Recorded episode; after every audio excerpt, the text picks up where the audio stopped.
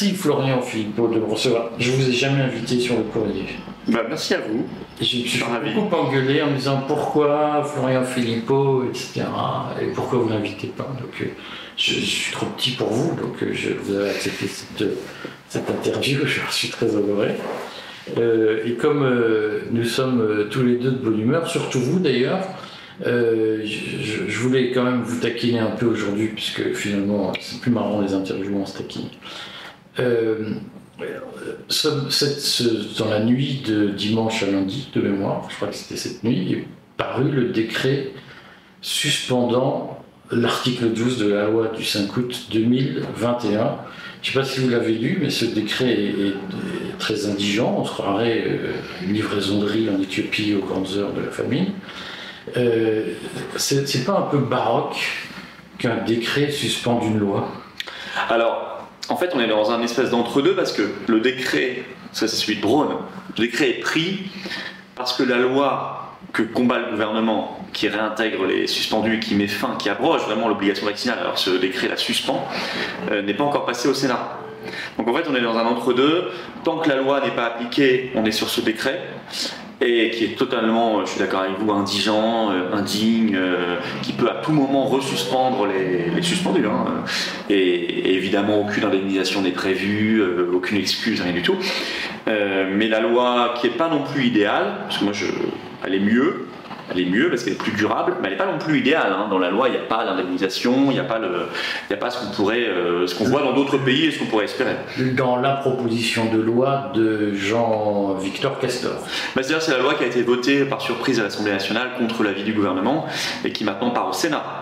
Euh, le Sénat probablement le, la, je, pense pas que le Sénat la votera.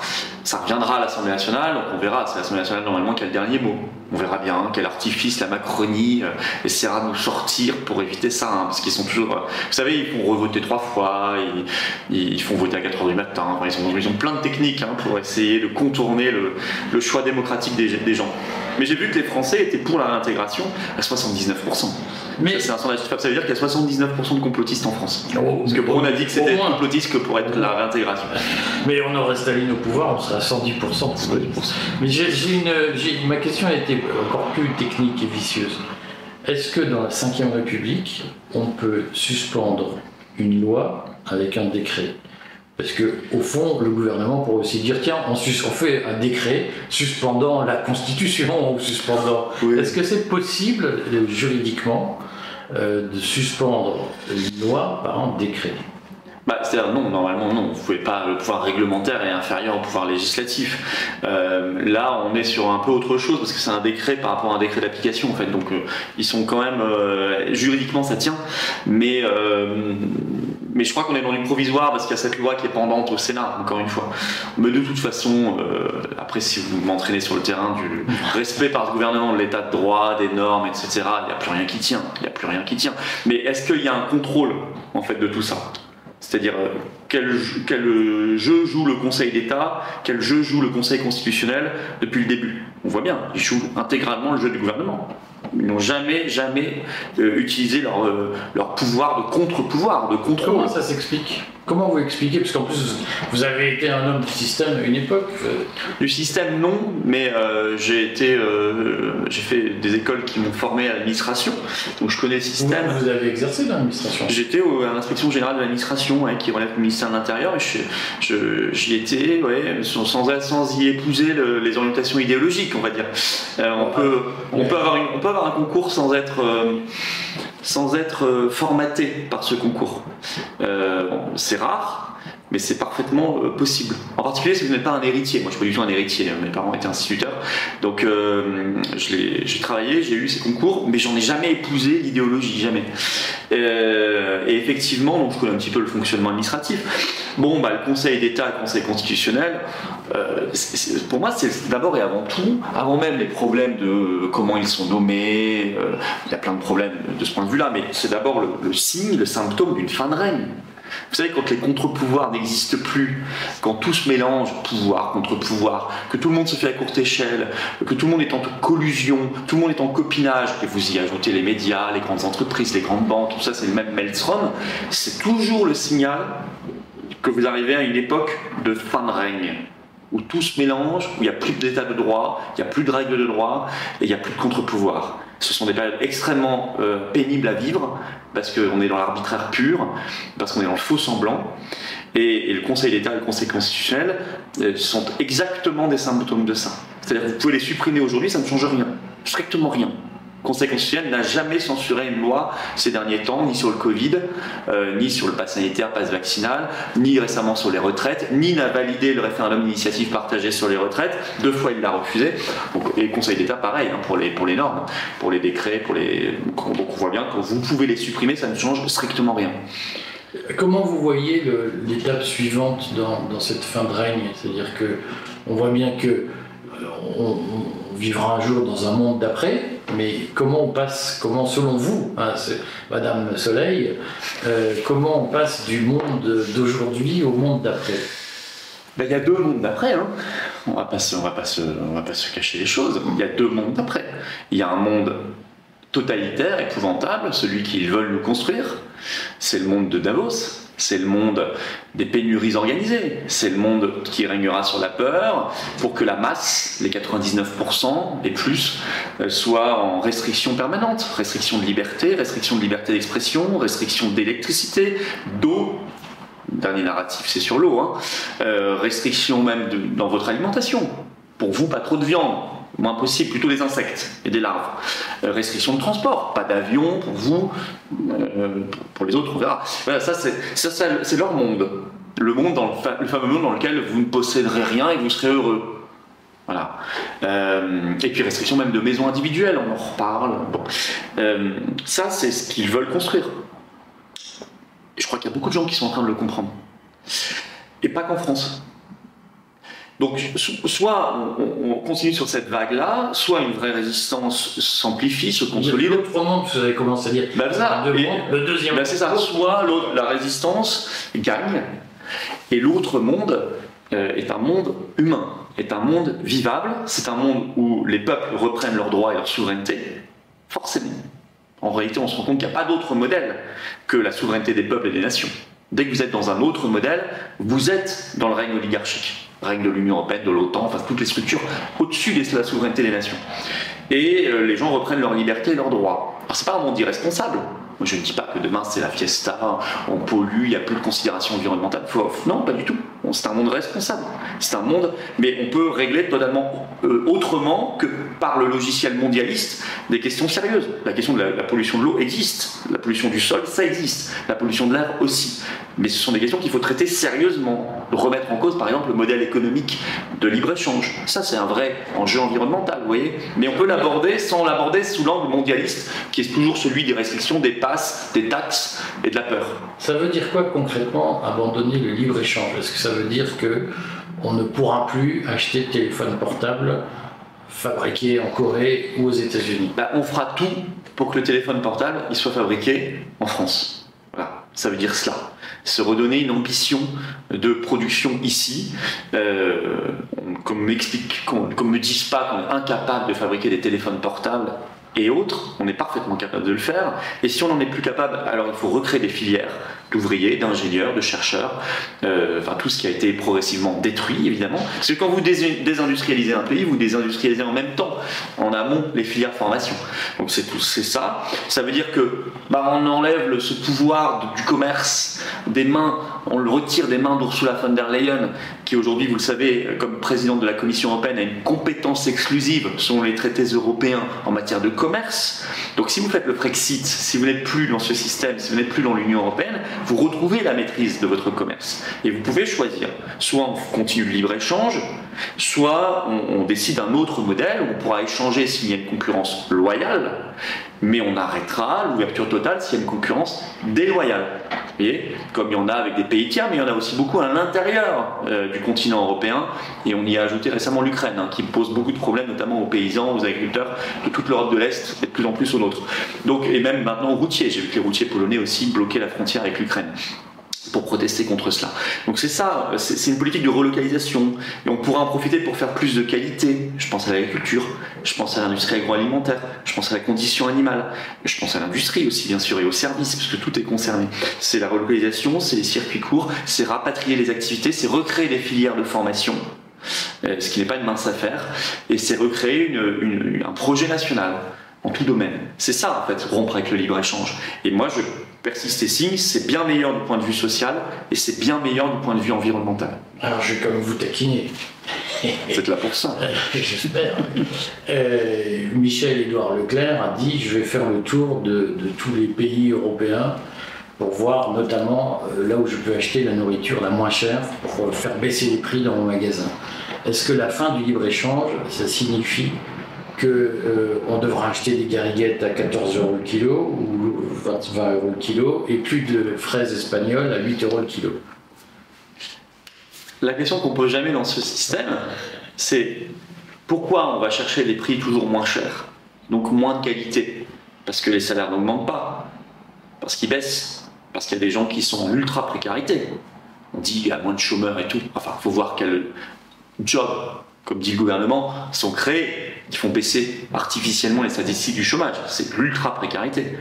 Donc en réalité, euh, un système qui relocalise une base productive en France et qui, qui, remet le paquet sur l'agriculture française, l'industrie française, le service français, va créer de la richesse, va créer des salaires, va faire augmenter les salaires, va faire euh, augmenter la qualité de l'emploi. Et donc, partant, aussi le niveau des retraites. Donc en réalité, peut-être que certains produits seront un peu plus chers. Et encore, c'est souvent surestimé cette affaire. Hein. Euh, mais on aura en contrepartie plus d'emplois de qualité, des salaires plus élevés, des pensions plus élevées. Donc c'est un système sain. Vous repartez dans un cercle vertueux. On peut toujours baisser les salaires et en face on vous dit on va faire du hard, hard, hard discount. Puis ce ne sera pas suffisant donc on va rajouter un niveau de hard. Et puis on va baisser, on va aller chercher après la fraise espagnole, je sais pas, on va la créer en laboratoire. C'est ça euh, Bill Gates est en train de nous faire de la viande artificielle euh, parce que ce sera peut-être encore moins cher et ça, mais ce sera dégueulasse. Donc vous voyez avec toutes les maladies derrière, tous les problèmes. Donc en réalité, moi, je veux repartir dans un cercle vertueux. Je ne crois pas au système mondialiste. Monsieur Michel-Édouard Leclerc, moi je le vois, hein, il est régulièrement très aimé des médias, il est tout le temps dans les médias, il dit parfois des choses euh, piquantes qui dérangent un peu le gouvernement, mais enfin globalement, c'est quand même un type qui a intérêt au maintien du système tel qu'il est aujourd'hui. Tel qu'il est aujourd'hui.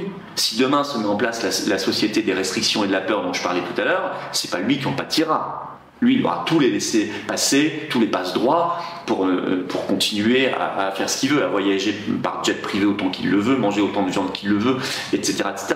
Donc en réalité, il ne faut pas se laisser dicter le système par ceux qui en bénéficient. Il faut regarder l'intérêt de la masse, l'intérêt du peuple. Nous sommes bien d'accord, mais je, vais quand même continuer. Quand le, petit producteur de fraises euh, du sud, du sud-ouest de la France, vend 50%, parfois 100% plus cher que son concurrent espagnol. Comment ça s'explique? Est-ce que c'est parce que c'est un accapareur des biens du peuple qui veut faire du profit sur le dos des petits gens ou c'est parce qu'il est contraint par des coûts de production et notamment des coûts salariaux euh, beaucoup moins compétitifs que les Espagnols ou les Italiens? Je pourrais dire la même chose des courgettes. Alors d'abord, il n'a peut-être pas le même niveau de qualité bien évidemment. Je pense que notre fraise française est de qualité supérieure. Euh, c'est pas produit de la même manière. Et ça, ça compte. Euh, deuxièmement, il n'a peut-être pas les mêmes intrants, vous voyez, peut-être pas les mêmes choses. Peut-être que vous mangez peut-être mieux et mieux pour votre santé. Euh, deuxièmement, alors après, vous parlez peut-être des, cotisations sociales, des cotisations sociales salariales, patronales, etc. Qui représentent en réalité du salaire. Ce que certains peuvent appeler les charges. On les appelle les charges ou pas, ou cotisations. Bon, euh, vous savez, plus on s'appauvrira, plus elles augmenteront. C'est clair. Regardez, plus la France s'est appauvrie, plus le taux de prélèvement obligatoire a augmenté. Sous De Gaulle, taux de prélèvement obligatoire, je sais pas, il était 32, 30, 30, 33%, enfin il était dans la norme, et euh, la France ne se distinguait pas par des impôts et des taxes particulièrement élevés par rapport à la moyenne, et c'était un niveau très supportable.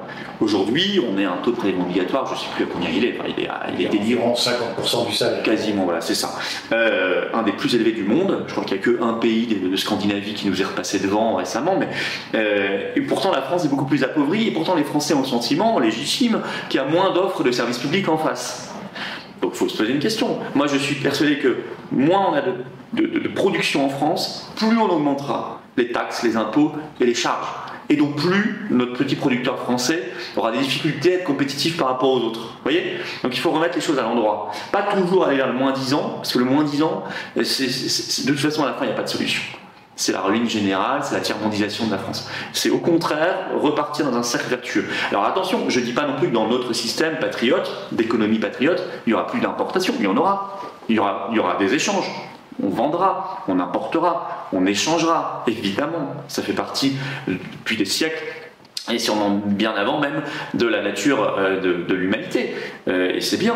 Mais ça sera mis sur des bases saines, loyales, et on regardera l'intérêt du peuple, ce qu'on ne fait plus aujourd'hui. La boussole n'est plus l'intérêt du peuple dans la conduite des affaires de la France. Enfin ça je vous apprends rien. On en est très très loin. Au contraire, je pense que si l'intérêt du peuple c'est le nord, alors le gouvernement gouverne toujours au sud. Mais je, vais quand même continuer parce que c'est des questions que les gens se posent. Dans ce système de réindustrialisation que vous appelez de vos voeux, ça veut dire qu'il y aura plus d'usines. On va construire des usines, les usines Renault qu'on a mises en Turquie, en mhm. Roumanie, avec des bas salaires. Mhm. Ça veut dire qu'on va les remettre en France. Mhm. Et euh, comment on fait pour qu'il y ait des ouvriers qui y travaillent? On fait venir les Turcs et les Roumains qui, ou bien on dit aux Français chômeurs, maintenant on coupe les aides, et soit vous bosser, soit vous n'avez plus rien. Mais on, les, on forme les gens. Vous savez, quand vous avez. Moi, je suis très favorable, depuis très longtemps, à une planification quand je dis ça, c'est pas euh, l'enfer bureaucratique. Planification stratégique.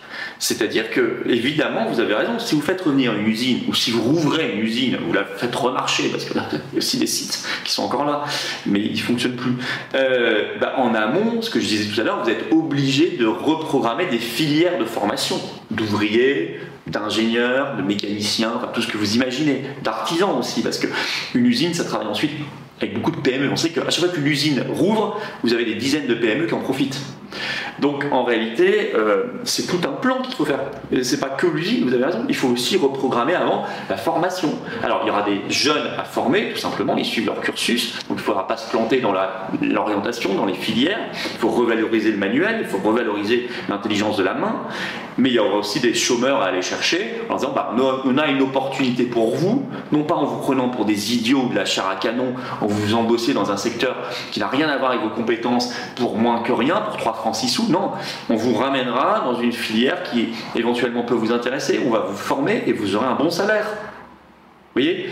Euh, C'est ça, ça, ça se programme. Ça, effectivement, ça se décrète pas. Ça, ça s'organise. Il faut un État planificateur, bien sûr, mais qui soit l'inverse de ce que vivent aujourd'hui les gens. Parfois, les, gens confondent parce qu'ils disent qu'il y a trop d'États. Non, ce qu'ils envoient, en réalité, c'est euh, l'enfer. Euh, les taxes, euh, les normes, la paperasse, le contrôle, le tatillon insupportable, mesquin. ça, je comprends qu'on n'aime pas.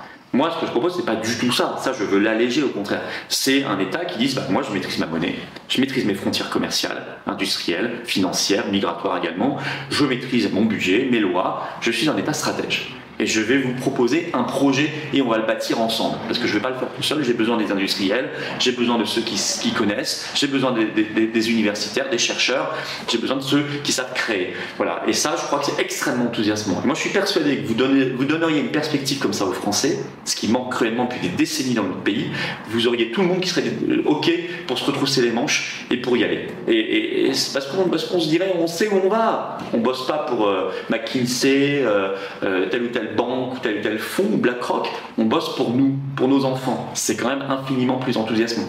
Alors, ce qui peut les bloquer, moi je suis employeur, je vois quand même, euh, c'est qu'au fond, entre celui qui travaille et celui qui ne travaille pas, le, différentiel de revenus est assez faible, notamment du fait de la pression socio-fiscale, comme on dit. Est-ce que vous pensez qu'il faut baisser les impôts en France? Ah, de toute façon, euh, il faut euh, baisser les impôts sur, les, sur le travail, sur les classes moyennes. Ça, ça me paraît. Ça commence où les classes moyennes et ça se termine où? Vous savez, c'est souvent un ressenti. Hein. C'est les gens qui se sentent eux-mêmes dans la classe moyenne. Euh, alors il y a des seuils. On connaît le taux, on connaît le seuil de pauvreté en France. Bon, et, alors c'est pas tout à fait au-dessus. Au-dessus, on n'est pas encore dans la classe moyenne, mais c'est difficile, il faut qu'on voit ensemble, mais on sait en tout cas quelles sont les catégories de la population, les, revenus de, les, catégories de revenus les plus taxées. C'est en gros, ça fait ça, le niveau de taxation. Euh, les plus pauvres Dieu merci, ils sont pas surtaxés, parce que sinon, eux, ils n'auraient plus rien du tout. Enfin, ils sont quand même taxés sur la TVA, par exemple. Qui est souvent à 10%. 10 ou 20 les biens de première nécessité sont plutôt 10, mais ça peut aussi être des produits avant. Euh, les classes moyennes, là, elles ont le droit à rien, elles payent tout, et puis ensuite on redescend parce qu'on est capable de jouer sur l'optimisation fiscale, bénéficier des niches, des, des, rentes, des machins, et on arrive à échapper à l'impôt largement. Donc en réalité, c'est cette, bosse-là qu'il faut soulager, euh, mais je veux le voir dans un ensemble si vous voulez. Je ne veux pas dire on va baisser les impôts pour baisser les impôts. Il faut que ça participe d'une stratégie de, de oui, de réindustrialisation et de, nouveau de, de, remettre la France sur les rails de la prospérité. Euh, parce que je pense qu'il y a une corrélation entre l'appauvrissement de la France et la montée des impôts. Vous voyez? Une corrélation qui n'est pas intuitive, mais pourtant c'est ce qu'on constate. Donc euh, plus les impôts, plus la France sera appauvrie, plus il y aura d'impôts sur la classe moyenne, sur une petite catégorie de Français. Donc il faut évidemment eux les soulager, euh, évidemment eux faire en sorte que le travail paye pour ces gens-là, mais ça ne veut pas dire appauvrir tout le monde. Moi je veux pas qu'on baisse le niveau des minima sociaux par exemple. Je suis contre par exemple la conditionnalisation de la, du RSA à 15 ou 20 heures de travail. Pourquoi? Mais parce que d'abord si vous ne les faites pas, qu'est-ce qui se passe? Vous ne donnez rien? Ah, je pense que la logique de ceux qui proposent ça est de couper les aides, ceux qui ne font pas. Donc zéro. Zéro. Donc on assume de créer 200 000, 300 000 SDF de plus. Non mais il faut, aller jusqu'au bout du raisonnement. Donc, euh, si on, on les fait pas, ou si on les fait mal, ou je ne sais pas, on n'a plus rien. C'est ça la France. Moi je suis pas d'accord avec ça. Euh, je ne suis pas. Euh, vous savez, moi je pense que l'objectif c'est de sortir un maximum de gens du RSA, leur donner une possibilité d'avoir un boulot, ou de créer leur boulot, ou d'avoir une formation, etc. Oui. Qu'on leur demande de faire une formation, ça oui, je suis d'accord mais pas remplacer, pas, devenir des esclaves des gens qu'on paiera 4 euh, euros de l'heure pour faire un boulot qu'on devrait normalement valoriser autrement. Ça, je suis pas d'accord. C'est encore une fois la logique euh, inhumaine, euh, néolibérale. libéral d'ailleurs est un terme de moins en moins bien choisi parce qu'on voit plus très bien ce qu'il y a de liberté dans notre, dans notre pays. Aujourd'hui, le mot liberté est trop beau pour être galvaudé par cet adjectif qui renvoie à des choses moins belles. Moi, je dirais plutôt c'est le, le, modèle mondialiste. C'est le modèle mondialiste. Il y a les esclaves, il y a le faux discours pour enrober tout ça, et il y a la réalité derrière qui est un appauvrissement général. Est-ce qu'il y a trop de fonctionnaires en France? Je suis pas. Euh, vous savez, euh, je, n'ai jamais raisonné comme ça. Je ne raisonne pas quantitativement. probablement que les collectivités locales ont. Euh, que la décentralisation qui a créé plein de strates a créé en réalité au final trop de dépenses publiques et trop de fonctionnaires. Parce que euh, moi je suis depuis toujours, et au Patriote nous sommes favorables, parce que par exemple la strate régionale n'est pas de propre administration, ni même ses propres élus ça, ne sert à rien. J'ai été élu régional, je vois bien, ça ne sert à rien. Parce que les compétences que gère la région pourraient être redispatchées entre certaines stratégies qui doivent revenir à l'État, euh, d'autres plus locales doivent être repartagées entre les départements et les communes. Et les élus, vous voyez, ce qu'on pourrait faire, c'est que les élus départementaux pourraient, sur les sujets vraiment de coopération régionale entre départements, et sur le périmètre des vraies régions, par exemple Alsace, Lorraine, etc., pas Grand Est, pas ces machins européistes, euh, eh bien, pourraient se réunir en format régional. Euh, une partie d'entre eux en tout cas. ils auraient une casquette à ce moment-là plus régionale. Mais on n'aurait pas besoin d'avoir une nouvelle strate d'élus qu'on paye 2000, 2500 balles par mois, plus les avantages, euh, et plus derrière un conseil économique, social, environnemental régional. Les gens ne savent pas. Vous savez que le, le conseil Déjà, on se demande à quoi il sert au niveau national. Le Conseil économique, social et environnemental, fromage. qui est la troisième assemblée constitutionnelle. Hein. il y a trois assemblées, l'Assemblée nationale, le Sénat, et il y a celle-ci dans la Constitution. C'est un fromage, évidemment, de la République, mais les gens ne savent pas qu'il est doublonné euh, au niveau régional. Chaque région a son Césaire, et ils sont tous payés. Alors là, on se demande encore moins, encore plus à quoi ça sert. Acheter les bonnes volontés. Oui, bah oui, c'est ça. Ils font un rapport par an, enfin n'importe quoi, et puis il y a une administration, etc., Bon, alors tout ça, on peut réorganiser, on peut gagner énormément d'efficacité là-dessus, et en plus de clarté démocratique. Honnêtement, aujourd'hui, les gens votent sur les départements, les régions. D'ailleurs, ils votent plus. Le résultat, c'est qu'ils ne votent plus, mais ils se disent mais à quoi, sur quelles compétences je vote? Euh, À quoi ça sert? Vous voyez? Euh, Quel débat de toute façon démocratique y aura-t-il sur la gestion des lycées? Les, régions réparent les, ampoules, remettent un coup de peinture, agrandissent les, lycées. Vous faites un débat démocratique là-dessus bah, C'est pas ça le débat démocratique en France aujourd'hui qu'on attend. Le débat démocratique, c'est quel modèle de société on veut, quelle défense des libertés on veut, quelle souveraineté on veut pour notre peuple ou pas, quelle place on laisse à l'Europe ou pas en la, quittant. C'est ça le débat démocratique qu'on attend. Les retraites, par exemple, c'est pas euh, gérer les murs des lycées. Ça, on fait croire que c'est de la démocratie, mais c'est pas de la démocratie, ça. Donc, vous voyez, on peut être beaucoup plus intelligent, euh, clair, et donc là, on fera des économies énormes. Là, on fera des économies absolument énormes sur le nombre d'élus et sur le nombre de fonctionnaires. Après, euh, je ne veux pas qu'on continue de désosser l'État. Vous savez, il ne reste plus grand-chose en réalité si vous regardez. On a désossé l'armée, on a désossé l'hôpital, on a désossé, euh, vous allez dans les préfectures, les sous-préfectures, il n'y a plus personne. Euh, vous allez au conseil départemental et régional à côté, c'est l'opulence.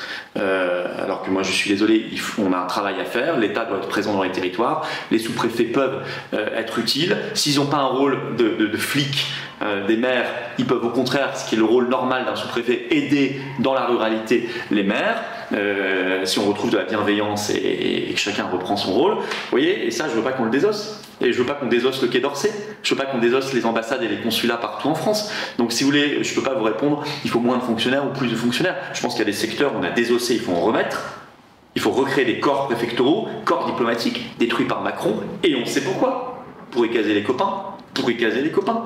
Et d'un autre côté, par contre, il y a des collectivités qui ne servent à rien, où il y a plein de fonctionnaires et là, il faut arrêter. Il y a aussi plein d'élus et plein de gens qui se cachent. Et là, il faut arrêter. Euh, je rajoute une strate d'ailleurs en termes de fonctionnaires, c'est la strate européenne. Hein. C'est les mieux payés, tous, hein, largement. Alors eux, ils sont surpayés, on les paye. Hein. C'est la contribution au budget européen. Ça, c'est un peu invisible pour les gens. C'est extrêmement concret. C'est 15 milliards de différentiel aujourd'hui, chaque année, entre ce qu'on donne et ce qu'on reçoit. Et en partie, ça va payer les salaires de ces gens-là, qui eux se sont augmentés là massivement. Parce que Ursula nous dit euh, euh, modération salariale, enfin pas pour eux. Hein. Elle, elle s'est augmentée de 2500 euros par mois le 1er janvier, Ursula von der Leyen. Hein. et tous les fonctionnaires européens et tous les parlementaires européens. Bon, au bout d'un moment, il faut arrêter ça aussi. Donc là, il y a aussi des économies à faire, massives. Euh, alors, je, reprends ma question quand même, du début que vous avez habilement esquivée. Je crois pas. Comment on fait pour, euh, comment on fait pour passer de l'existant au monde que vous décrivez? C'est quoi la phase C'est une révolution C'est par les élections Le monde version bien.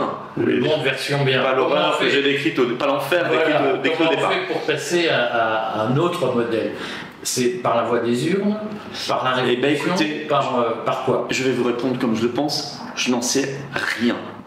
Je ne sais pas. Je suis très Raoultien là-dessus. Je pense qu'il n'y a pas de baguette magique, pour reprendre son expression, c'est le professeur Raoult. Il n'y a pas de baguette magique, ça j'en suis persuadé. Deux, je ne sais pas le chemin. Je ne sais pas combien de temps ça va prendre. Je fais tout pour que ça prenne le moins de temps possible. Et, mais ce que je sais, et ça là je suis dans le domaine de la certitude, c'est qu'il faut résister à chaque instant. À chaque instant. Et que tout acte de résistance, d'action, de mobilisation est utile, paye. Ça, je l'ai constaté.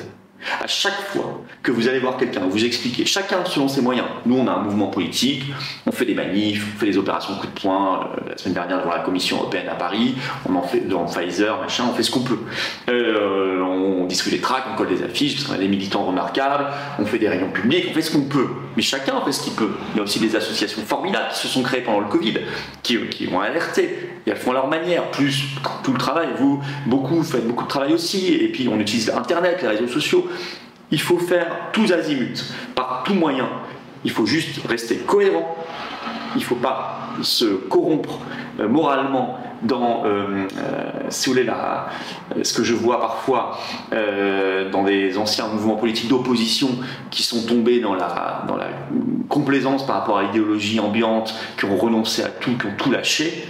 Ça, je pense que c'est dramatique, parce que ça désespère tout le monde, et ça ne sert pas à la cause de la résistance. Mais ça leur permet d'être en tête dans les intentions. Ça leur permet d'avoir peut-être des élus, je ne sais pas s'il y une corrélation parfaite, en tout cas, ils sont euh, bien vus par le système, ils sont reçus sur BFM TV gentiment, ils échangent des petits textos avec le Premier ministre, le Président de la République, ils se tutoient, ça devient le même monde.